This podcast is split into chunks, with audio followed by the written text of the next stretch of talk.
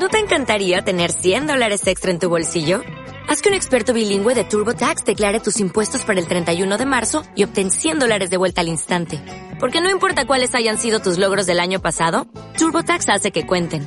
Obtén 100 dólares de vuelta y tus impuestos con 100% de precisión. Solo con Intuit TurboTax. Debes declarar para el 31 de marzo. Crédito solo aplicable al costo de la presentación federal con TurboTax Full Service. Oferta sujeta a cambios o cancelación en cualquier momento.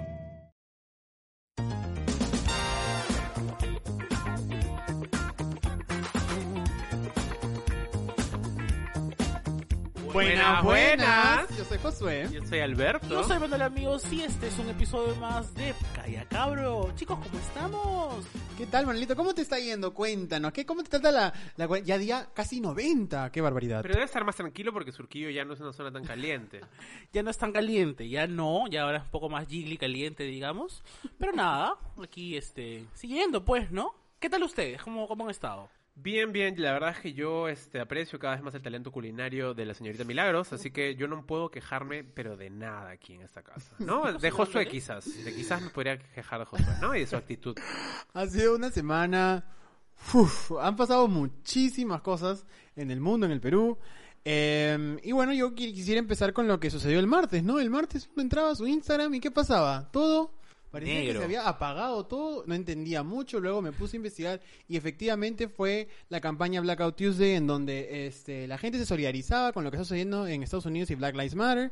Y yo tenía la posición, ¿no?, de que me parecía un poco dudoso publicarlo sin, sin genuinamente ser coherente en las acciones del día y al final del día mostrar solidaridad está bien porque al final genera conversación y hablemos del racismo porque existe tanto allá como acá, es algo completamente normalizado y cotidiano y también como tanto como nos indigna allá que nos indignemos por todo lo que está sucediendo acá y que nuestras acciones hablen por nosotros mismos, ¿no? Al final del día el racismo es un sistema y muchísimas prácticas racistas que tenemos en la cotidianidad, entonces hay que combatirlo desde nuestras acciones de manera clara. Creo que es importante que, que haya generado una conversación al menos, ¿no? Eh, y que cada país y cada sociedad tiene sus taras históricas, ¿no? En Estados Unidos claramente es el racismo contra los indígenas, o sea, con los, contra los indios americanos, los originarios, y contra los afroamericanos. En nuestro país tiene una, una cosa muy distinta, ¿no? Creo que desde la migración hay todo un rollo con mirar hacia afuera de, de Lima de una forma despectiva, ¿no? Todos esos insultos que todos los días vemos, ¿no?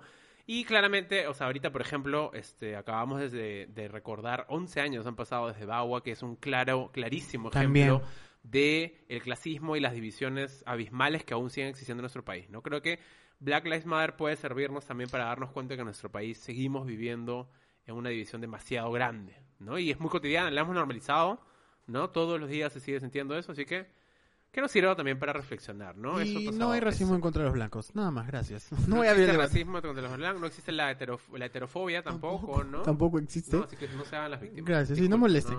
Siguiente tema, ¿qué más pasó en la semana, Alberto? Bueno, este, yo no soy tan seguidor de este programa, pero Queer Eye se ha estrenado nueva temporada, ¿no? Amo yo, a mí me gusta. Tú ves seguro, Mandelito, de esa serie, Veo, veo. no soy tan seguidor, te confieso, pero sí he visto un par. Pero, ¿por, no te, pero ¿por qué no te gusta? Quiero saber. No, no, no he dicho que no me guste, no he dicho que no soy seguidor de. O sea, no soy como que, oh, qué claro. sino es como que, ah, mira, no qué lindo. Claro. No, no mato. Es como el pollo a la brasa aquí en exclusiva revelo. Aburrido. Yo no mato por el. Diez veces contado No mato por el pollo a la brasa. Si lo traen, me lo como. Bueno, pero ¿saben qué más pasó esta semana? Lanzamos la campaña del Pride, calla cabrón, no callamos más. Empezamos con la L. ¿De qué? lesbianas. El episodio ha sido acogido con mucho cariño. Me encanta. Quiero agradecer también de, manera este como, como Calla Cabro a, Más Igualdad por, por darnos la mano en el contenido que estamos compartiendo y estamos muy contentos con el recibimiento. Este, y tenemos varias cosas más preparadas. Sí, yo también quiero agradecer quiero agradecer este, en nombre de Calla Cabro a las personas que abrieron, a las mujeres lesbianas que se abrieron en, en el video que salió el día de ayer. Palma, ¿no? Muy bonito. Sí, no, eh, de hecho era parte de la misión original de Calla Cabro, ¿no? Queremos darle voz a gente que no la tiene, ¿no? No, no es... Sí, creo que nos, estamos felices con la recepción, pero no tanto por nosotros, sino en general porque era la misión que queríamos el objetivo que queríamos Tenemos que hablar, hablar y hablar de esos temas. correcto. Oye, la moderadora está como en otro lado, creo. Es que ya, sí, desde que empezamos la campaña se ha retirado, un paso al costado. Disculpen, chicos, esta es mi campaña, no se olviden, no se olviden. Pero bueno, cuénteme, ¿qué ¿Cómo tal? has estado este milagro esta semana? Cuéntanos. ¿Cómo ha estado esta semana? Eh, bien, eh, reflexionando, ¿no? Sobre todo lo que ha pasado esta semana. Eh, complicado. Sí, ha días este duros Correcto, para sí. el, El mundo en el general. mundo en general. Es verdad, verdad, pero discúlpame que quiera, que quiera sumar algo, ¿no? Esta semana también se cumplió un mes del fallecimiento de mi papá, me había olvidado de eso. Es verdad, bebé. Y nada, quería mencionarlo porque siempre lo recuerdo, ¿no? Y ¿Cómo estás? O sea, breve si quieres compartir porque la gente tal vez le, le interese eh, eso. ¿Cómo ¿no? estoy? O sea, es, es un proceso, ¿no? Creo que igual es, es, es bueno porque quizás hay algunos que nos han escuchado que han perdido también a, a seres queridos en esta época tan difícil, ¿no? Y cuando te toca más cercanamente, quizás algunos recién entran en conciencia de, de la situación tan, tan dura en la que estamos viviendo, ¿no? Así que sean empáticos, sean solidarios, traten de escuchar a la gente, traten de entender también. El duelo es, es, es un proceso raro, Josué también lo, lo ha vivido ah, con, con lo de su madre cuando él era más pequeño, ¿no? Es un proceso raro de querer estar solo y a la vez querer ser escuchado. O sea, es- estás en un momento de quieres espacio y después quieres que te escuchen, que estén contigo, y después quieres que te dejen solo. Entonces, es difícil. Pero en verdad yo muy agradecido en general con ustedes que son mi, mi soporte. Tu sostén. ¿Somos tu sostén? Somos Superlet, sostén, copa, Superlet. copa, este, yo no sé de copas, perdón. ¿Copa B o copa D? ¿Cómo son las Bebé, yo copas? diría que somos una, un brolet, porque los- ya nadie usa sus Un creme brûlée. Ah. Y sumando lo que dices, yo creo que igual recordemos que se- el, el coronavirus sigue afuera, chicos. Este, vemos que toda la gente está saliendo y poco a poco la economía se está reactivando, pero eh, sigamos tomando las precauciones del caso y saliendo solo cuando sea necesario, estrictamente. Bueno, pero yo estoy intrigado por la letra que nos va a traer la moderadora hoy día, Milagros. ¿Qué letra del abecedario? ¿Cuántas, le- espérate, ¿cuántas letras tiene el abecedario? Rápido. El abecedario tiene 21. Creo No que sé, son no sé, 26. no No sé. Eh, En verdad no creo sé. que Acabo de decir un 26. número porque me pusiste Nos bajo- pasamos. Bueno, Milagros, ¿qué letrita a ver ahí para el día de hoy? Cuéntanos. La número 28. Este, la letra G de gato. ¿De qué más? A ver, ¿de qué más? de- Ahí está, vamos, vamos, tú puedes. Hora. Una ronda, de una ganar- rondita, una a ver, rondita. una rondita con G. ¿Qué? Ganado. Eh, girasoles. Granada. eh, granadilla. Eh, el gran. El gran combo. De, de gajo. Bueno, hoy día vamos a hablar de los guindones. Una falta de respeto me parece que te estés burlando de la comunidad de Guindones. Lo mandando su comunicado en este momento. O sea, mira, yo en general soy muy este ¿Gay? abierto, ¿no? ¿No? Muy tolerante con las cosas, pero con los guindones no. Yo los rechazo categóricamente los guindones. Disculpa. Categóricamente superior. Ay, qué rico. Bueno, el día de hoy hablamos de quién? El día de hoy hablamos de nosotros, de los gays. De los- yo no soy gay, perdón, discúlpenme. ¿Qué eres? Tú eres Yo cabro, ¿no? soy cabrito. Ex, qué lindo. No, soy homosexual, ¿no? Y quiero, en verdad, o sea, ante todo, que el señor Josué Parodi defina a un homosexual. Tan, tan, tan, tan, tararán, Un homosexual tan, tan, tan, o tararán. gay es un hombre o una persona que se identifica como hombre y siente atracción por exclusivamente otros hombres. Qué bonito. Ustedes son gays entonces, ¿no? Porque solo les gustan los hombres. A Claro. mí Ay, solo me gusta. Hasta el momento sí, pues, ¿no? Hasta el momento, claro, porque quién sabe Puede mañana ser. después Obvio, obvio. la sexualidad. Las cosas pueden ir cambiando, eso es correcto. Exacto, eso es Entonces quiero que empecemos hablando de, bueno, qué estereotipos tenían ustedes, Uy, uy, qué mitos conocen sobre los gays, ¿no? Ustedes que han vivido en carne propia. Hemos vivido en carne, sangre y sudor y semen propio. Es correcto. Correcto. Horrible. ¿Por qué? Ah, ¿Te parece horrible el fluido No, de repente natural? mi mamá va a escuchar este podcast en algún momento y va a estar escuchando tus malcriadeces, no me parece. Eh, Pero tenemos empezamos. una, tenemos empezamos, una con, campaña completa y quieres que la mamá la escuche. No te pases, Sol. empezamos con los estereotipos, los Yo creo que mitos. en general el, el mito, este, o sea, ligado a lo que tú dices, es que los gays, o sea, tienden a, a ser femeninos en todo caso, ¿no? está. A la- o la idea clásica de que la sociedad dice que es ser femenino, ¿no? Que es ser delicado, ¿no? Amanerado, rosadito, ¿no? Y esos comentarios. Legend. Pues no, pero mira a Manuel, es No, una no. persona gruesa, ¿no? No, pero hay que quedar en claro que también hay hombres heterosexuales que son femeninos y no tienen nada que ver con su orientación. O sea, es completamente normal. Este, obviamente hay muchos chicos gays que somos femeninos y también está bien. Pero a ver, José, cuéntame entonces un mito que... Dios, eh, te hemos agarrado en vivo y en directo, Josué. Eh, mito. otro mito, por ejemplo, que, que los gays nos vamos a quedar solos. ¿No? Que vamos a morir sin pareja y bueno, en realidad eso se está cumpliendo en mi casa. no, pero ya llegará el amor, más bien escríbanme. Eh, Claro, claro. Que igual ese mito debería derribar otro, ¿no? Que es que necesitas una pareja para ser feliz. ¿no? ¡Qué lindo! por favor, ¿no? Cuando Uno me sienta mal, solo. voy a repetir No, pero hay otro mito que es que los gays quieren ser mujeres, ¿no? También, claro. Que parte desde la ignorancia de que de, de no entender lo que es ser gay. Cuando yo salí del closet, por ejemplo, mi papá me preguntó si me iba a poner senos. Y yo le dije, mira, padre, yo soy gay y me, me gusta, me siento cómodo en el cuerpo en el que estoy. Pero si yo más adelante tengo intenciones de ponerme tetas o alguna otra parte del cuerpo, tú tienes que aceptarlo también, ¿no? Este, pero sí, pues no hay ese esti- eh, estigma alrededor de las personas trans porque no se conocen las diferencias Claro. y se cree, se cree Ahora, como si fuera algo malo. Claro, también, como ¿no? que creen que exclusivamente un- todos los gays quieren ser mujeres y como que están en Claro, ese camino ese es el hacia eso, ¿no es cierto? También lo, este, los gays somos promiscuos, dicen. Yo- ¿Seremos? Yo, No sé, tú cuéntanos cuántos sexos en Uf, olvídense. años. tú rompes ese mito, pero Yo rompo en una. Como un wrecking ball lo Es rompes que yo tú. creo que es depende de las personas. O sea, no tiene que ver. No tiene que Es ser. que, ¿sabes qué? ¿Qué Es es género, la promiscuidad? O sea, ¿Qué la es? promiscuidad es una construcción. O sea. Desde mi punto de vista es esa eh, mirada social que se le da a una persona por vincularse con muchas personas, con muchas parejas sexuales o algo así. Y en verdad al final del día la promiscuidad es algo completamente relativo. Me parece una carga negativa que no tiene nada que ver. O sea, lo importante es ser Lo que responsable. pasa es que se liga la promiscuidad a la no posibilidad de matrimonio. O sea, como no estás casado. Ah, eso no sabía, por yo creo, ejemplo. pero es que yo creo que tiene, tiene, o sea, sí, tiene que ver con eso exclusivamente, ¿no? Y eh, además es una palabra que es más usada con las mujeres que con los hombres, lo cual en Claro, un país machista como claro, este. Y con los gays. Y con los gays Y los también. gays. ¿Por qué los gays? ¿Por qué? Porque el, el hombre, a pesar de ser promiscuo y de ser sacabueltero, está casado, ¿no? Y hace una familia. Mientras que el gay Ah, no.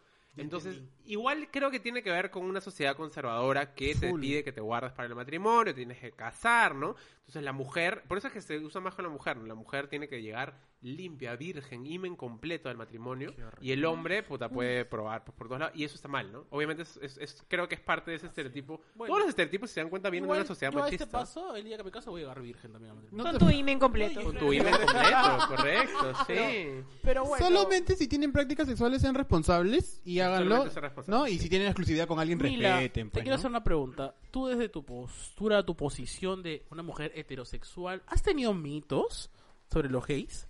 Yo, a ver. mm, Antes de meterte tan de ¿Qué- qué- lleno por en favor, este mundo. Sí, cada claro. vez que tú has dicho, "Ah, tú eres cabro, a ver, no puedes hacer esto. Antes de ser la Michelle O sea, Visage eh, voy a repetir un poco lo, lo de lo que dijo Josué, pero mi mamá cuando se enteró que Josué era gay, porque la, mi madre es casi como su madre, Lo es. este me dijo, ay, qué pena, Josué no va a poder tener hijitos. Y yo, mamá, Turururu. mamá. Mamá, estoy embarazada. Mamá, yo no quiero tener hijos.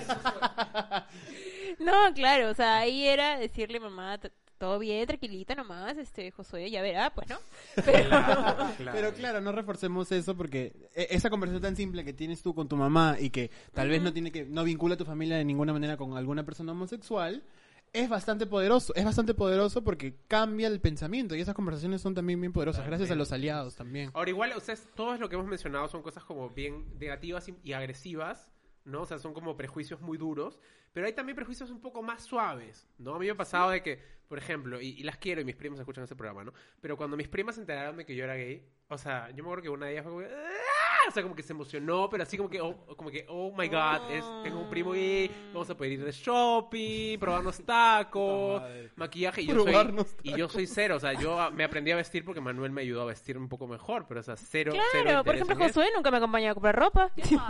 No me gusta comprar ropa. El proceso de comprar ropa no me gusta. Pero también esto está, ¿no? Lo de que es más ordenado, que son más creativos, ¿no? Que este son los que, no sé, que que van a- comunicaciones, por ejemplo. ¿Eso confirmó?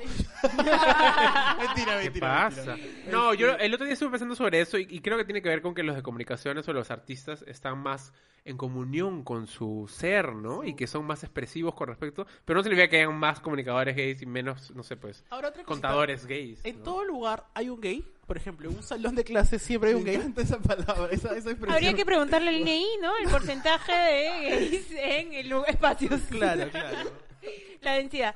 Bueno, este... ¿Qué está pasando? Igual yo creo que un poco nuestro programa nace para romper ese tipo de estereotipos conversando de cualquier tema, ¿no? Porque la gente tiene estos estereotipos de personas y, eh, bueno, nosotros lo rompemos semana a semana. O Entonces, intentamos también, bueno, ¿no? intentamos. Porque no vamos a decir que somos nosotros. Nosotros, dentro de todo, igual seguimos siendo muy hegemónicos de lo que, lo que el gay es, entre comillas, ¿no? Seguimos siendo así. O sea, ninguno juega fútbol, por ejemplo. ¿no? Y hay muchos gays que disfrutan muchísimo el fútbol, ¿no? No, ninguno de nosotros, este, no sé qué más es una cosa, no sé, pues, este... ninguno disfruta del, del, del, rock, este, metálico, por ejemplo, ¿no? Y hay un grupo de obviamente, ¿no? Ninguno de nosotros, este, disfruta los animes por ejemplo. También. Lo digo porque tampoco quiero que, digamos, ay, nosotros estamos rompiendo los modelos. No, no, claro, pero lo que buscamos es que se, se converse de cualquier tipo de, de una mirada homosexual. Eh, Entonces seguimos hablando del tema de los gays. Nosotros. Ah, no. Ustedes ya han tenido, ¿cuántos episodios vamos? No sé, como 50 creo. Entonces ustedes ya han tenido voz y voto en cada uno de los, de los episodios respecto a varios temas. Y hoy día, bueno, he traído un invitado especial, un invitado de lujo, oh nada más y nada menos para esta para esta campaña que armé sola. Este ¿Está viniendo RuPaul en serio? Eh, no, está, está ocupada en su casa. Este, no puede salir sin maquillaje. He traído nada más y nada menos que a uno de los referentes más grandes de nuestro país. ¡Dios mío! Así que ustedes ya sabrán, pues, ¿no? ¿Quién es? Uy, Dios, no. importante, Solar, eh, Pero de, de, la comunidad gay, ah, pues, ah, de la comunidad. Él es un presentador, cantante y actor que nuestra televisión peruana, nada más y nada menos que Ernesto Pimentel. La chola chabuca hace su entrada al set. Buenas, buenas. ¡Eh! ¡Qué lindo! ¿Cómo se dice casarabroso de distintas maneras? Por ejemplo, loca, cabro, eh, rosquete, cabrilla, quizás. gato. Gracias por estar aquí con nosotros. Cuéntanos cómo estás, cómo te tiene la cuarentena, la pandemia. Bueno, yo siempre he sido una persona positiva, ¿no? Y no estoy hablando solo del diagnóstico. Estoy hablando de cómo tomar la vida, ¿no? La vida no, no es solamente quienes te ven, con quienes te relacionas, sino eres tú ante la vida. Y eso es lo que yo he aprovechado en este tiempo. Me duele un poco el cuerpo, de repente porque no estoy haciendo el ejercicio de antes. Durante todo este tiempo yo no he salido a, a la calle, por un tema personal, solamente sale mi Luzca.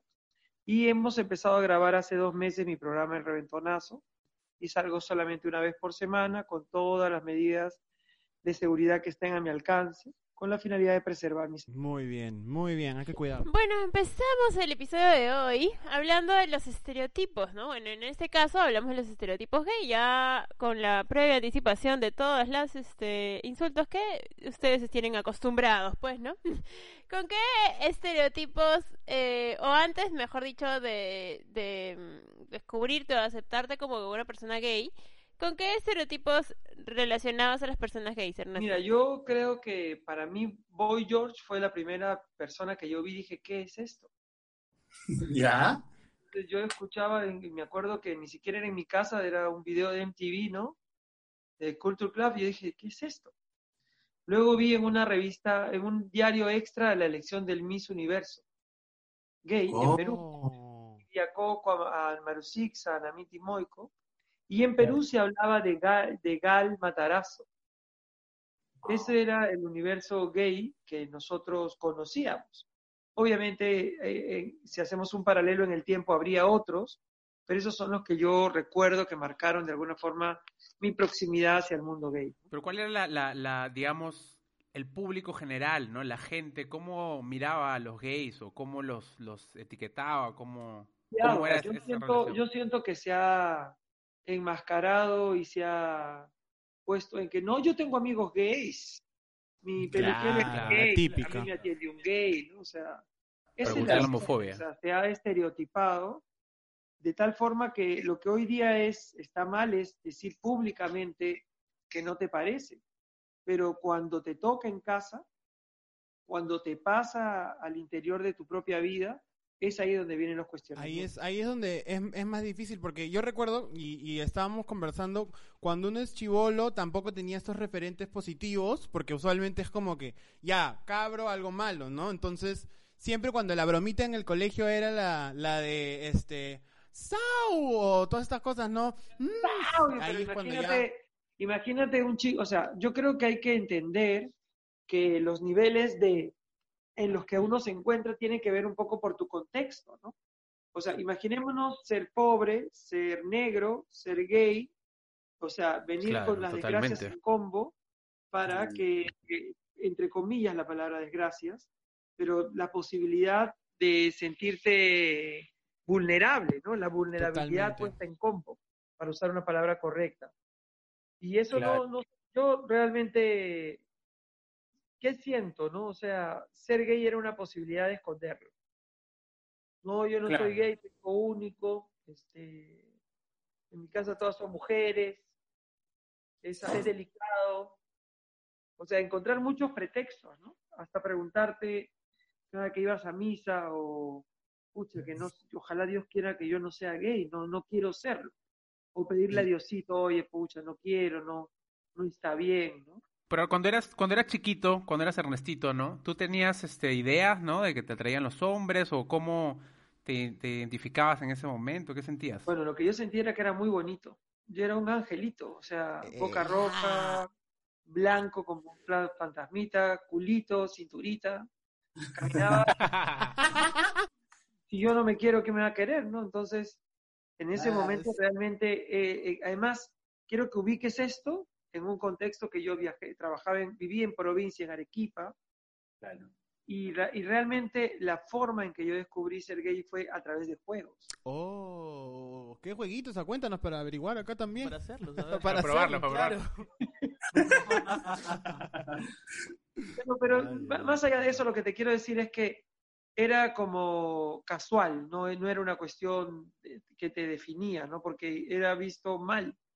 O sea, tú mismo te sentías mal, tú te cuestionabas.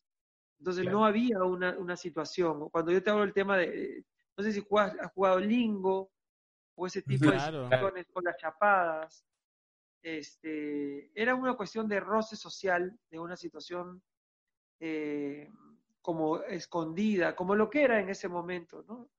Y lo que es para muchos aún algo prohibido y eso generaba excitación, te latía el corazón, te daba miedo, y eso se sumaba, ¿no? Pero tú tenías claro que te gustaban los chicos, ¿a que eras diferente o no? Simplemente yo sabía que yo sabía que no que las chicas no eran mi prioridad, ¿no? O sea, yo me acuerdo haber enamorado a una chica para que mis compañeros estén tranquilos.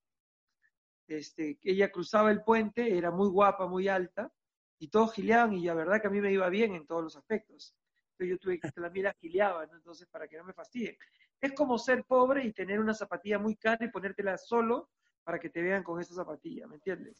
Yo usaba chinitas porque no tenía zapatos, pero tenía una zapatilla Nike donada de Cáritas. Entonces, esa me la ponía para que no me vean, no me vean tan pobre, ¿no?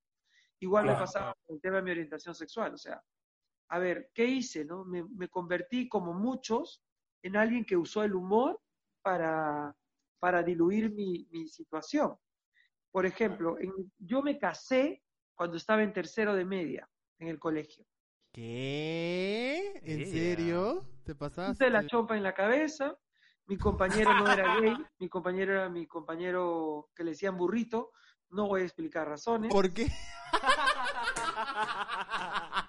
Recuerdo que me estaba casando y todos se reían porque era eso, una broma. O sea, yo podía aproximarme a mi sexualidad desde el humor, desde el juego, nunca desde la verdad. Este, oh. Y era no solamente por el entorno, que era peor que yo mismo. O sea, yo me juzgaba mucho, pero más te juzgaba el entorno, ¿no? O sea, cuando tú tienes de referencia, no se lo digas a nadie la película, y escuchas, prefiero un hijo mongol a un hijo gay, eso es, esa es la mentalidad normalizada. y, por eso es tan difícil, creo que, asumirse, ¿no? O sea, creo que pasa mucho que incluso eh, nosotros que no, no somos, somos una clase media alta, ¿no? O sea, incluso cuando hemos salido del closet, en mi caso, por ejemplo, me, me botaron de mi casa, ¿no? Ahorita todo está bien, ya hemos solucionado los, los problemas, pero mi familia era una familia muy religiosa, ¿no? Ya, pero yo quiero, yo quiero que entiendas un poco mi contexto. Yo era un chico huérfano de 11 años que vivía en Cáritas de Lima, que era una institución de la iglesia, que dormía ahí y que tenía miedo. O sea, esa es la historia. Yo no tenía un entorno, es más, yo no he sido, no soy travesti porque no era mi opción, porque yo no tenía que darle cuentas a nadie, ¿no? Eh, yo creo que mi primera relación real fue, fue a través de una situación Eh, es un poco delicado hablarlo aquí, pero este, fue muy difícil para mí, ¿no? O sea, fue un tema que me dejaba a mí una situación vulnerable, sin capacidad de negociar. Ahora, desde, estos, desde estas autoridades religiosas que estaban a tu cargo, ¿te decían algo sobre lo que era ser gay? O sea, ¿había una idea? En algún tiempo me decían que me había pintado la boca, porque yo tenía los labios muy oh. rojos. Y me los mordía oh. más todavía para que se vean más rojos. Igual yo creo que el error, el error nace desde que los este los padres los padres asumen la, orientación sexual de los hijos, ¿no? Porque por ejemplo, yo me acuerdo que de niño mi yo paraba con muchas mujeres y mi mamá odiaba, me decía, "¿Qué haces?" El? Porque me acuerdo clarísimo que paraba en la casa de mi vecina, que vivían puras mujeres, la mamá y tres hijas, y yo me sentía comodísimo en la casa. Y mi mamá odiaba, venía de trabajar y me decía, "¿Qué haces ahí con puras mujeres?" que no sé qué. Y una vez mi papá escucha esto que me dice mi mamá, y mi papá, me, y mi papá le dice a mi mamá, pero ¿qué tiene de malo? Si a él le gustan las mujeres, tiene que estar con mujeres. y yo, ¿por qué o sea, ahora me pongo a pensar, ¿y por qué asumen eso? Y, y pasa con muchas familias que asumimos las... yo siento que las familias tienen un olfato. ellos se dan cuenta, ellos te conocen desde el génesis. Entonces, yo no, yo quisiera en este momento, ya que esto va, va a permitirnos que otros lo escuchen, que no, no, juzguemos a nuestros padres, que no los juzguemos porque ellos han vivido en un entorno opresor, que ellos han vivido en un entorno donde si, si yo pudiera aconsejarle a alguien que no sea gay, se lo aconsejaría. En ese momento, o sea, como que fuera una posibilidad. No sé si me entienden. Claro, es que así se han crecido. Es una posibilidad. Yo quisiera preguntarles a ustedes, hoy empoderados, regios, este, podemos decir, no, yo estoy feliz, soy lo que soy, no, yo soy lo que soy, lo que tú quieras. Pero si fuera una, si hubiera una posibilidad de enfrentar un mundo heteronormativo con todas las atingencias, yo considero, mira lo que te voy a decir, que si yo no hubiera sido gay, hubiera tenido mayores oportunidades en el contexto artístico. Claro. Yo soy gay en, el, en un medio donde, donde ser gay no era bien visto. O sea, el, el gay siempre se usaba para el remate del chiste. Claro. No era, no era el que llevaba la historia. O sea, yo no sé qué me pasó a mí, no sé qué, qué, qué, qué me tocó, pero yo, mi necesidad era muy grande, pero más grande era mi necesidad de mostrar lo mejor de mí mismo. a mí me, oh, siempre me han, me han este, dicho travesti, ¿ya? Y yo, la verdad, te soy honesto, Min, y a todos ustedes, que yo veo con tanto respeto a mis amigas y amigos travestis y transexuales, los veo con admiración, ¿no? Porque tú, Parodi, te pones tu capucha, caminas tres pasos, te rascas un huevo y ya, pata, pasas puse. Pues. Lo hace siempre, sí. Sí, sí, sí. Entonces, cuando, tú cuando ellas y ellos dan ese paso, ese es un paso de, descaro, ¿no? De, afrontar, yo soy esto, ¿no? Y eso requiere tanto valor, por eso yo las admiro, las respeto y siento que un gran, una gran fuente de discriminación la tenemos dentro de nuestra propia comunidad. No, él es una locaza, uy, no, uy, no, él es ya muy, uy, no puedo, hay que demasiado. Claro, la pasiva y todas estas cosas que hay. De los otros para decir quién es eh, tenemos nuestro gaitómetro, tenemos nuestro mariconómetro para decir, este es muy, muy, muy, este es tan, tan, tan. O sea, al final, al final, yo te soy honesto, yo me he pegado a personas a las que quiero y he aplicado en mi vida lo que no me pude permitir cuando era niño, o cuando era chico, o cuando era joven. Yo miro a las personas y lo que ellas me hacen sentir, no lo que sienten o cómo lo sienten. O sea, yo me relaciono y me empato con personas con las que tengo afinidad, cariño, aspecto. Ahora, cuando tú decías que ibas a la casa de tus vecinas a, cuestionar a mujeres, imagínate cómo se hace dentro del colegio ver quién es gay y quién no es gay. Entonces, el arte era una posibilidad que nos podía perfilar a encontrar quién era el gay, ¿no? Yo me acuerdo, claro. En serio. Yo me acuerdo de tener una amistad con Julio Granados, por ejemplo, nos encontramos en cada en cada eh, actuación del colegio. Ese era nuestro momento. yo salía, yo declamaba, escribía poesías, él cantaba, yo cantaba, él declamaba, o sea, yo, yo encontré en las expresiones artísticas del colegio una posibilidad para expresarme sin ser juzgado. O sea, para que te des una idea, en sexto grado yo fui el presentador de la gala de clausura, hice Gris, la canción vaselina, canté una cumbia remolino con gran torbellino y di las palabras a nombre de la promoción. Me faltó cobrar entrada. Estabas en todas tú ya, hasta ahí de chivolo roba cámara. Y toda la vida ha sido así, o sea, pero yo siento que era mi necesidad, ¿no? De expresarme. Y también ¿De pequeño en algún momento has enfrentado a una situación de, de, violencia? ¿Te han dicho cosas o te han tratado de agredir o no? ¿O sí, tú has defendido, no sé? Sí, o sea, yo, yo te voy a contar que en algún momento lo, lo he vivido de forma muy fuerte, muy, he sido violentado, lo tengo que reconocer, pero no me gustaría hablar de ese tema porque realmente toca unas, unos aspectos tan íntimos que considero que en algún momento voy a poder compartir. Pero pues sí, sí he sentido, por ejemplo, desde, desde ser un chico de 13, 14 años, caminando en Breña y que se pare un carro y que se baje alguien a sentir autoridad para poder violentarme. Ernesto, ¿y en qué edad más o menos te, o sea, tú te diste cuenta de que no eras como los demás, ¿no? Y más o menos ibas eh, asumiendo tu sexualidad o tu identidad. Milagro, yo siempre supe que no era igual a mis compañeritos, siempre. O sea, no hay un momento en mi vida que yo te haya dicho no, o sea, cuando me di cuenta que no me gustaba el fútbol, cuando me di cuenta que, que me, me, daba pena cuando le pegaban a otro, ojo, Estás hablando con un chico que se ha trompeado, que le ha pegado a varios, que se ha metido a otro salón y ha dicho, ¡Sau, hermana! O sea, yo, yo no, no es que me haya sumado al bullying, pero consideraba que a través del humor podía sí, claro, ser yo también lo he hecho. sarcástico y podía... Claro, te escudabas ahí. No te... escudarme, ¿no? Y a, y a, veces eso también ha hecho que parte de, de, de nuestras relaciones en la comunidad sean tan crueles porque hemos encontrado de esa forma la forma de pegarnos al otro, ¿no? Qué fuerte. o sea, yo no, yo no tengo otra Mira, te cuento una anécdota breve. Yo fui a la psicóloga este, porque tenían eh, sus dudas, ¿no? Y me la besé a la psicóloga, me la chapé. ¡No! ¿Por qué? Que no hable, pues, para que no hable. ¡Qué estúpido! Oye, pero me, parece increíble que menciones lo del humor como el refugio, ¿no? Porque también el humor creo que dentro de la misma comunidad eh, nos ha dado como miedo, ¿no? Por este justo retrato injusto de, de parte de los hombres heterosexuales, o sea, burlándose de la feminidad, ¿no? Burlándose del gay, ¿no? ¿Tú cómo entras a este mundo cómico y libre Para empezar, yo nunca he permitido que se rían de mí. Debemos empezar por aquí. O sea, no lo he permitido, no lo voy a permitir. Yo voy a Gamarra y si alguien me dice algo, volteo y le digo con todas sus letras, ¿qué te pasa? Eh, yo he defendido y me he defendido con todo lo que he podido.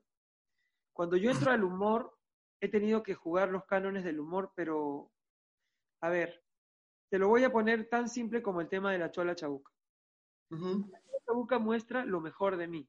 Yo amo lo andino, me gustan los artistas del Ande, siempre he quedado fascinado con la belleza de su ropa y las he visto como, como, como lo que son, o sea, bellos. Y esa es la belleza que yo he tratado de mostrar, porque es lo que a mí me impacta. Entonces, cuando lo comparamos con otras propuestas de lo andino, siempre el andino ha sido el, el empleado, el subordinado, el dependiente, ¿no? En cambio, la chola, estamos, quiero que te ubiques 25 años atrás. ¿Tú te imaginas si realmente hubiera sido chola? Si realmente hubiera sido mujer? Si realmente hubiera sido pobre? O sea, yo no hubiera podido existir. Entonces, el haber sido, entre comillas, hombre, le dio validez a todo lo que yo hice. Qué fuerte, eso, sí. Qué fuerte lo que hizo. Es cierto, ¿no? Ahora, se celebra mucho cuento, a mí aún hoy me, duele y me resisto a, al binomio, a qué cosa hice yo con el tema de mi, de mi sexualidad, ¿no?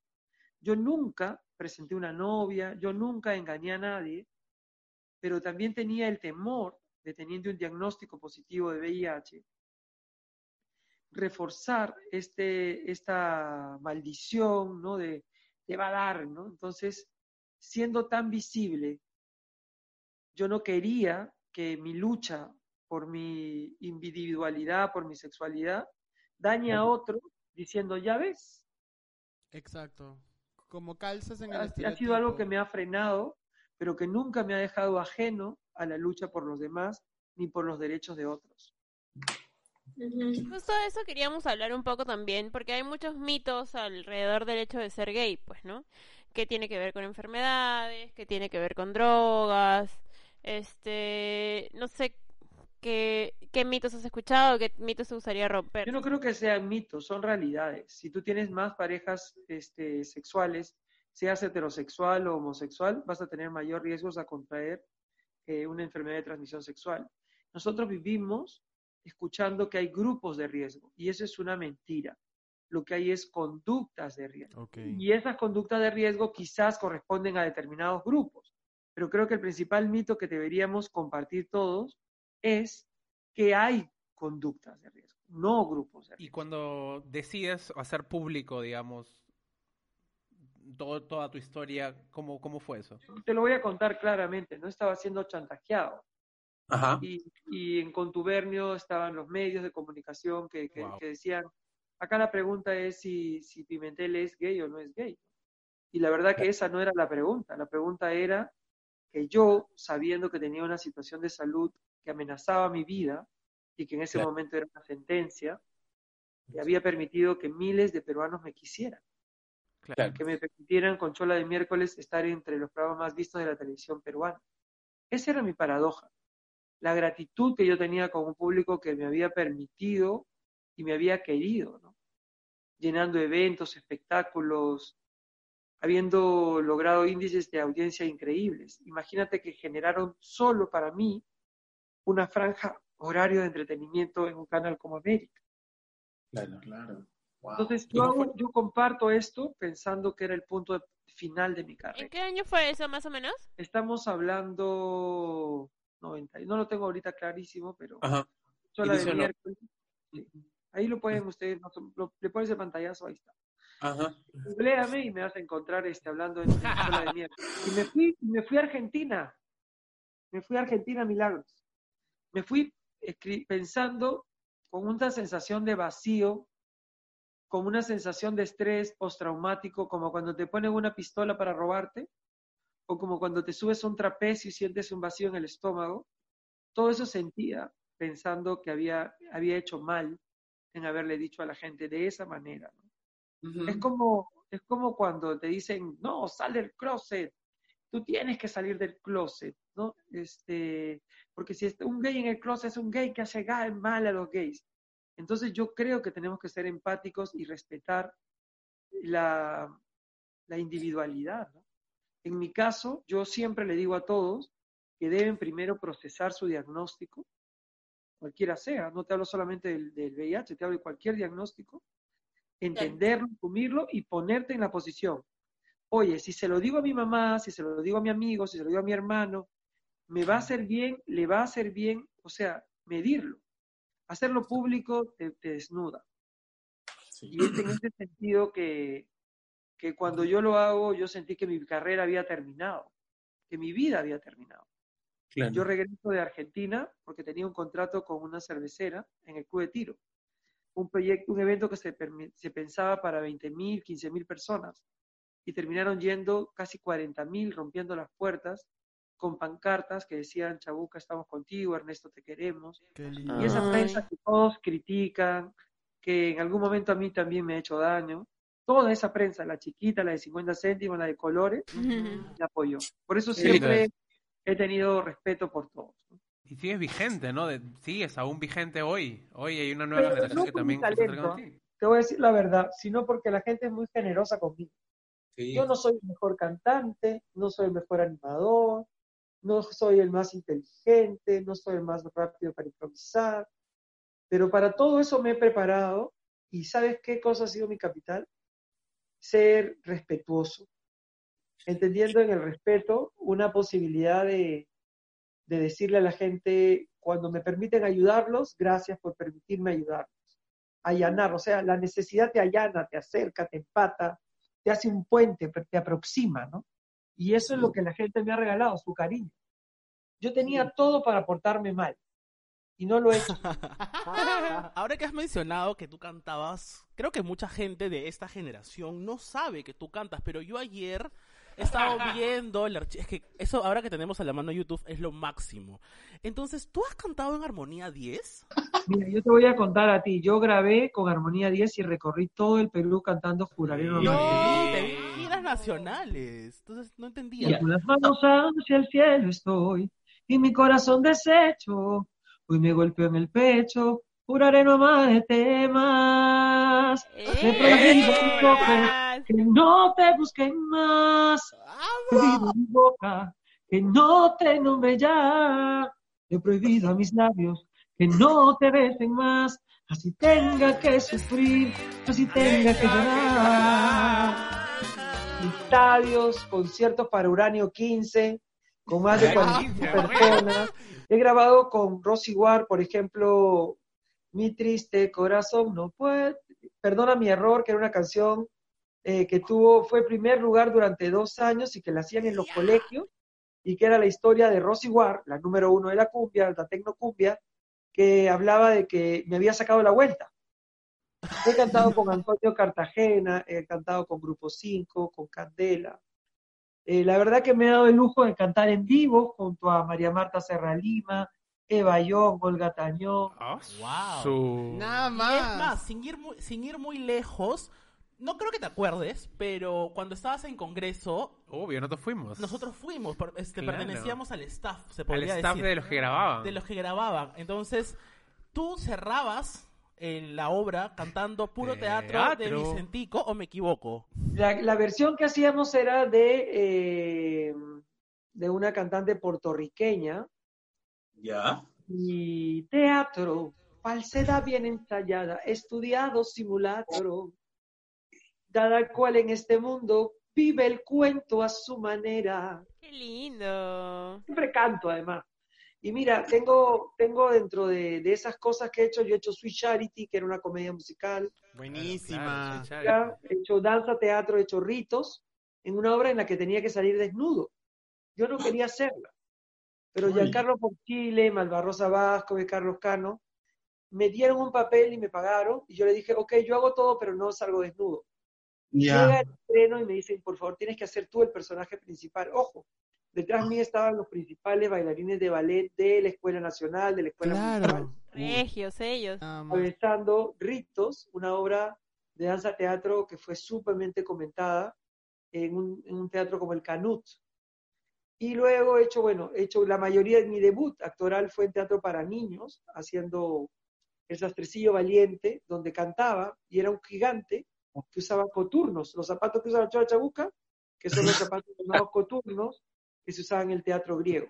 Lo que pasa es que yo creo que en 25 años de historia de la chola y 32, yo cuando, cuando algunos de ustedes recién nacían, yo ya tenía algunos Ah, kilómetros. Pero Yo- ya, tú eres nuestra RuPaul, pues, ¿no? Claro, yo te, ya te he dicho ya. No, Tenemos no, que soy- conocer soy RuPaul. yo te- RuPaul. Escúchame, te falta hacer tu serie en Netflix. Ya estamos acá. Nos llamas, nos llamas Por acá favor. nosotros. Acá te ¿ah? producimos, ¿ah? Yo le voy a dar en primicia que hay que durante toda mi carrera siempre me han propuesto hacer cine. Me han propuesto Uy. mi serie. Alberto, ahí estás para que hagas la Yo, tu, miniserie. peli- tu película. Sí, Hagamos. siempre he pensado que no, que lo mejor de mí todavía no se ha dicho. Eso, obvio, nos falta mucho. Y eso, de- hablando de cómo has trascendido en el tiempo, yo quiero que nos cuentes cómo sientes que ha cambiado la perspectiva de la gente referente a las personas gays. O sea, desde que nace la historia del Chabuca hasta ahora. Primero, que al comienzo la gente no creía que yo era hombre, para Yo empezar. te juro, Ernesto, yo te voy a Sí, decir fijo, algo. ¿ah? Yo cuando era chico, yo pensaba que la chola era una mujer, una mujer y que tú, una mujer real y que tú eras otro y eran Eso es lo parientes. correcto. La chola chabuca es una Claro, mujer. es una mujer. Claro. Obvio, sí, sí. Entonces yo pensaba que no existían esas diferencias entre ustedes y al final te conozco y hay una payasa. Te Te pasa. pase. Pero mira, la chola chabuca, cuando yo anuncio que me voy a casar con el Chato Grado, me llegaban cartas pidiéndome que no me case con el Chato Grado. ¿Qué hablas? Yo, yo, salía del, del canal y encontraba gente esperándome con el fetiche de mis zapatos o de querer conocerme o entablar una relación. ¿Te han dicho para tirar y, y tú vestida de la chola? Dime que... Es que no te voy a contestar eso porque no ha pasado y porque realmente me parece una pregunta muy, muy fuera de lugar. ¿Cómo que? Esa pregunta da lugar a esta respuesta. Calla cabro. Nada más. ¡No! Una falta de respeto para la chora Falta de chabuca. respeto, A la señora. favor. Pero ahora, ¿cómo crees que, que, que, que reciben a los gays y al personaje, no? Esta nueva generación, los más Yo jóvenes? creo que primero con la certeza de que nadie tiene derecho a juzgarte y que todos tenemos derecho a ser felices. Pero las primeras personas que tienen que contestarse eso son los propios gays. Son ellos, nadie, ni tu mamá, ni la sociedad, ni tu país te va a empoderar. Eres tú el que te tiene que empoderar ante tus propios miedos. Eres tú el que no se tiene que juzgar. Eres tú el que te tiene que impulsar, el que te tiene que cargar y llevar sobre tu propio destino. Y no utilizar tu sexualidad como eh, freno, no utilizar tu sexualidad como pegamento. Es tu sexualidad, es tu, es tu decisión cómo la quieras llevar. No puede servirte ni para más ni para menos, sino para todo lo que tú desees, lo que te permita ser feliz. Yo siento que hoy hay una sociedad más permisiva, más respetuosa, pero que cuando se apagan las luces o cuando cortan el- la transmisión, sigue pensando lo mismo. Entonces, yo quiero cambiar la legislación, que eso sí es algo que nos atañe, que nos compete, que nos permite empoderar como minorías. Yo sí quiero que, cada, que no haya un niño que, a la que le hagan bullying, que se sienta ridiculizado. No quiero un niño que, que, que le digan ¡Sao! Y este, también había una expresión que me acuerdo que era, me muero. Yo me Sí, acuerdo que claro. una vez estaba en el aeropuerto firmando autógrafos a unos niños. Me estaba yendo a Nueva York a un evento que me estaba muy importante para la comunidad peruana. Y en eso pasa un grupo de cuatro o cinco chicos y unos jóvenes algunos y me dicen, me muero. Entonces yo me di cuenta quién era y me acerqué y le dije, muérete pues concha tu madre.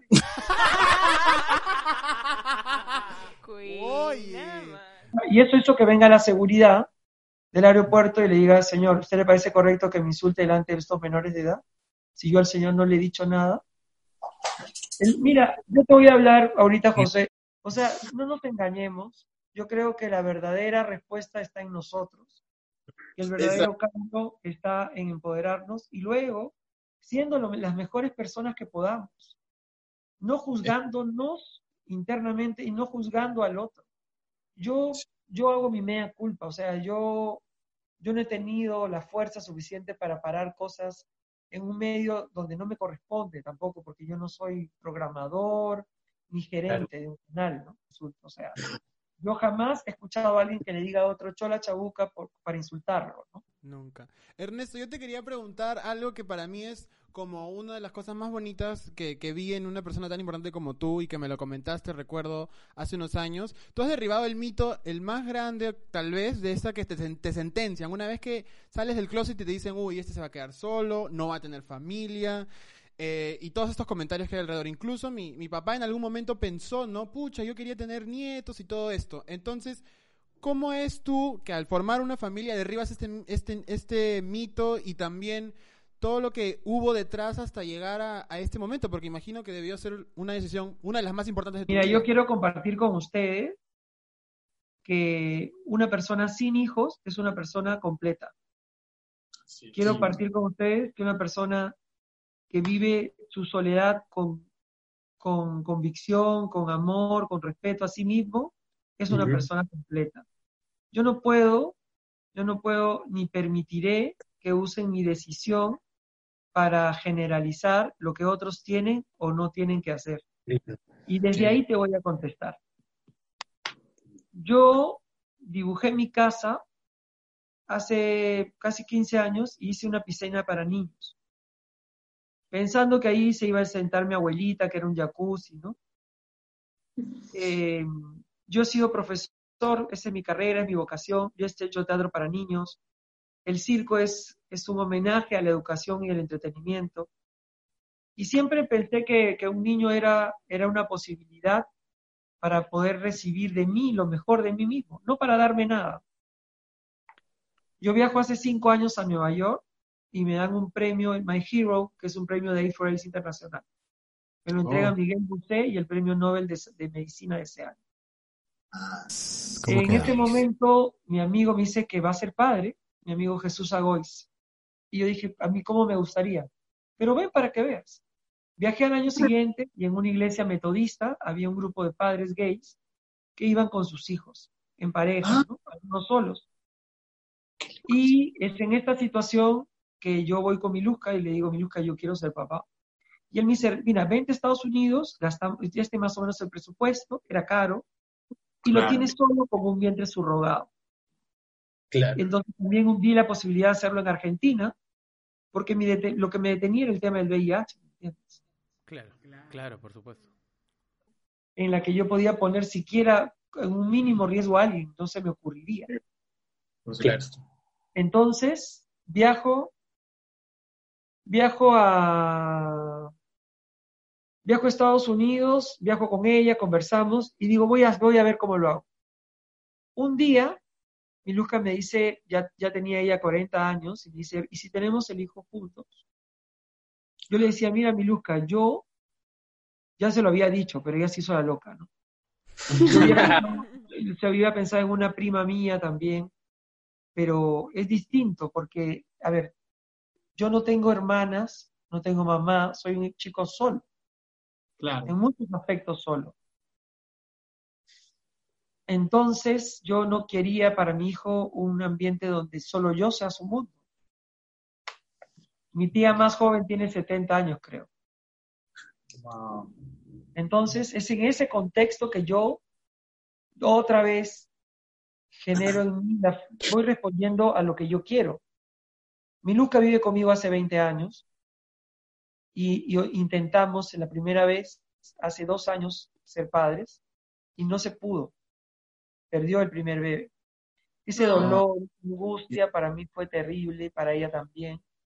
Pero decidimos seguir intentándolo. Eh, cuando ya teníamos el bebé, ya al tercer mes, podíamos hacerlo público, Claro. antes que Morán, antes que cualquiera, porque yo estaba viviendo ese proceso. Y dije, no, o sea, mi bebé no es una noticia, Claro. mi hijo no es, no es una noticia. Cuando yo tenga a mi hijo, lo voy a tener para mí y si lo voy a tener que comunicar, porque la razón por la que lo dije fue porque la clínica donde yo estaba, eh, a pesar de toda la seguridad que nos podía dar, había gente que nos había grabado afuera. Claro, ya estaba, digamos. Y yo ya tenía la premisa de que no hay mejor forma de, de quitarle poder a alguien que siendo tú mismo el que diga esto me pasa. Claro, apropiándote de la narrativa. Claro, Por eso totalmente. hay que decirle a la gente que tiene que, que- que romper el silencio, porque eso anula a quienes te agravian, a quienes te extorsionan. Cuando nace el bebé, la verdad que fue, ha sido difícil, fuerte, porque eh, no es, no sé cómo expresarte, nace siete mesino. Las Ah. madres tienen un cambio, ¿no? O sea, mi luzca de aprensión, como toda madre, ¿no? Y ahí viene, viene, ya comienzas a pensar de otra manera, o sea, también es mío, también es tuyo, y al final te das cuenta, no es de ella, no es mío, es él que tiene lo que yo le pueda dar, lo que le pueda dar ahí. ¿Y qué pasa? En esta época de, de, de, de cuarentena, de preservar la vida, él se ha convertido en un reloj de vida en mi casa No. Y en lugar de que me cuide, le da propósito a cada día, cuando lo baño, cuando me acompaña, cuando se ríe. Y yo no quiero, miren, escuchen esto atentos, yo no quiero que mi hijo sea más exitoso, sea que tenga plata, que sea inteligente, no quiero que, no quiero, no quiero que, no quiero, para él solo quiero que sea lo que él quiera hacer y sea bueno y que sea feliz. Nada más. No quiero que él tenga una agenda eh, que- no, no quiero que tenga una agenda particular, yo quiero que tenga una, una agenda de, de- de bien. Qué lindo. Qué, qué lindo las palabras que dices. ¿Qué- qué- No, es verdad, este, estamos muy agradecidos de que hayas podido compartir con nosotros este momento, ¿no? Y que nos hayas contado un poco tu historia. Eh, de hecho, nos inspiras mucho, ¿no? Yo, este, quizás tenía una imagen un poco más distante de, de, de, de ti. Como dice Manuel, nosotros nos hemos acercado a ti gracias a Congreso y, y he notado el- la, la calidad de- humana que tienes y esa sensibilidad, ¿no? A la hora incluso de bromear con la gente, ¿no? Y eso me parece increíble, increíble, increíble. En verdad, estamos muy felices de que hayas aceptado conversar con nosotros en este episodio. Totalmente. Hoy Para día, nosotros, hoy día- hoy día te voy a agregar al Instagram, hoy. Ya, entonces, Ya ya, está yo cerrado. entonces yo también voy a decir cosas bonitas para que me aceptes. Escúchame, mí- pero la verdad, yo, yo soy una persona un poco sola. Yo vivo rodeado de mucha, mucha gente. Mis eventos, mi circo, por ejemplo, yo amo el circo. Miren, el circo es una familia que me dura dos meses, donde soy tan feliz, me siento tan querido, siento tanta responsabilidad. Y yo siempre hago teatro con esa finalidad, ¿no? De, de sentir el miedo, el nervio, y no me no, no sé cómo expresarlo, pero yo soy producto de que mucha gente tiene tiene derecho a hacer su propia historia, pero no se lo dicen. Y yo no me canso de decir cuando hago algo bueno eh, y si la cago cuando la, la malogro, o sea, yo siempre me equivoco y siempre acierto, pero no me juzgo, o sea, si, si le- yo me doy la oportunidad. Por eso cuando yo acepto esta entrevista con Josué, le digo, yo voy a hablar de todo lo que tú quieras, no hay problema. Creo que tenemos que hacernos responsables de lo que decimos y esclavos de lo que decimos. Así es. Y nada, quiero agradecerte porque para nosotros, para mí es un placer tenerte aquí. Este, tú has normalizado en todas nuestras familias, en mi familia, que un hombre esté vestido de mujer, que no tiene nada de malo, que un hombre gay, porque todos lo sabemos, este, esté donde esté, ¿no? Este, gracias, gracias por aceptar, por estar aquí y por, y por este, Por aceptarte en Instagram. Y por ¿no? aceptarme en Instagram Claro, también, por ¿no? en Instagram, sí. Mira, cuando, cuando tú dices eso, yo me pongo a pensar en cada persona que me ha dejado entrar a su casa, que me ha dado de comer, que me ha permitido contar esta historia, que me ha permitido tener los recursos para ayudar a mi familia, que me ha dejado ser feliz. Yo no soy producto de lo que yo soy, sino de lo que la gente me ha dejado ser. esto. Y cuando, cuando yo empecé esta historia, eh, era porque era mi medio de vida, porque tenía hambre, ¿no? Pero la gente terminó dándome más que compañía. Me dejó, me dejó entrar a su casa, me dejó formar parte de ellos. Por eso es que me porto bien.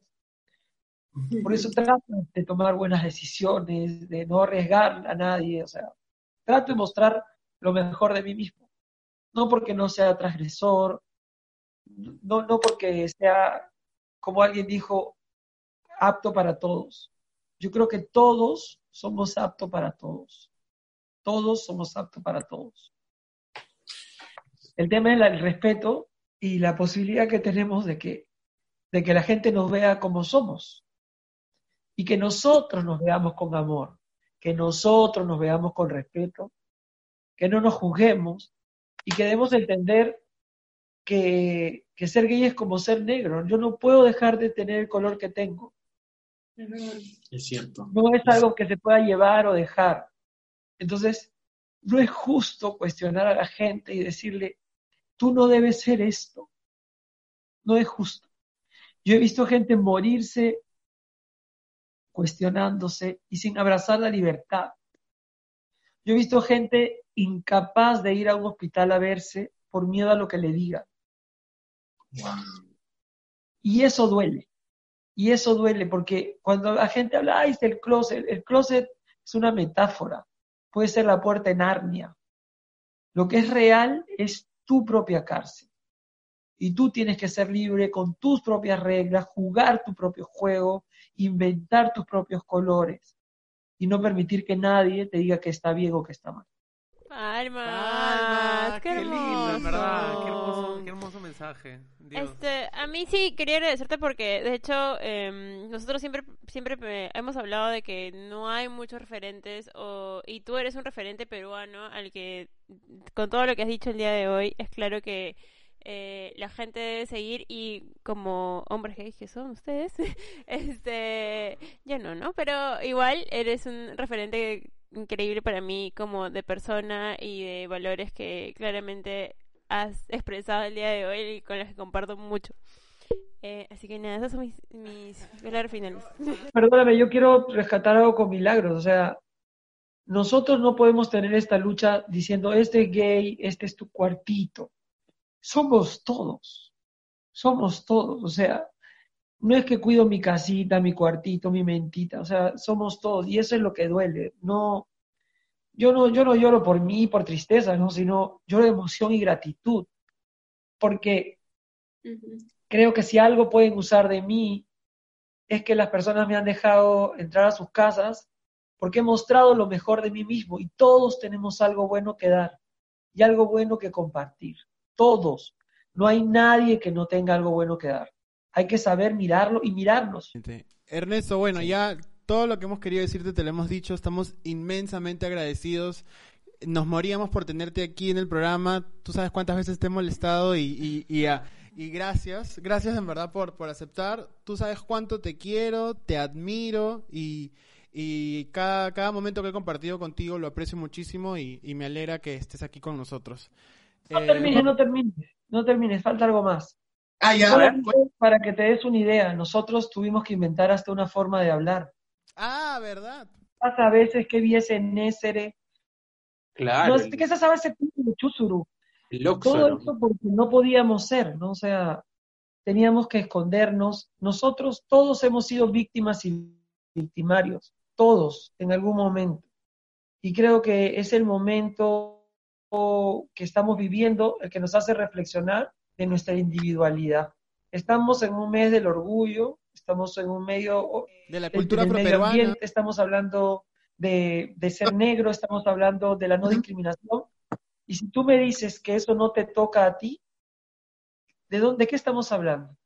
Eso nos debe tocar a todos. Todos somos todos hoy más que nunca debemos entender y ver en el otro lo que nos iguala, nos empareja, nos empodera y, y, entender ¿no? que ser gay, lesbiana, bisexual, o cuestionar si existe, no existe, asexual, o sea, todo eso en realidad es como fragmentar. ¿Sabes qué somos todos?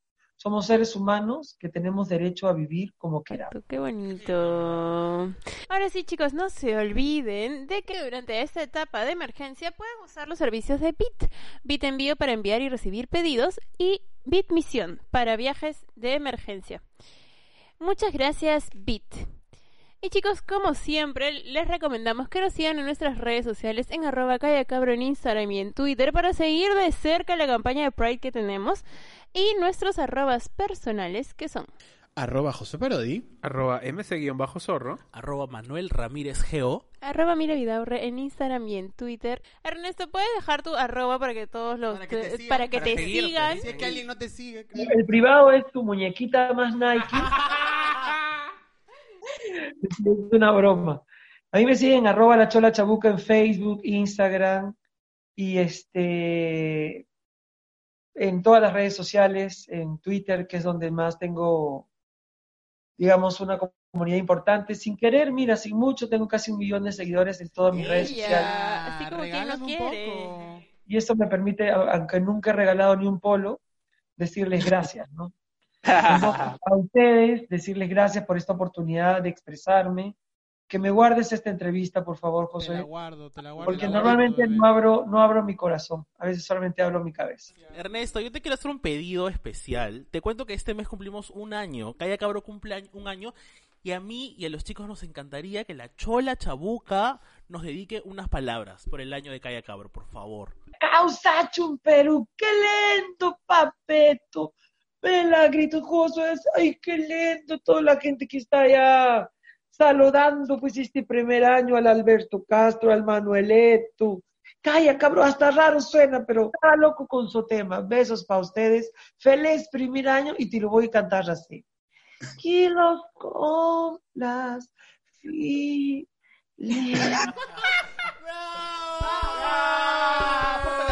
Gracias. Gracias. ¿Cómo nos vamos? Eh, nos vamos con, Nos podemos ir. Yo me gustaría irme con la canción. Te voy a cantar esta que dice así: Yo soy lo que soy, mi creación y mi destino Qué lindo. es tu aprobación. No busco tu olvido, es mi mundo. ¿Por qué no sentir orgullo de eso? Es mi mundo y no hay razón para ocultarlo. La vergüenza real es no poder gritar. Yo soy lo que soy.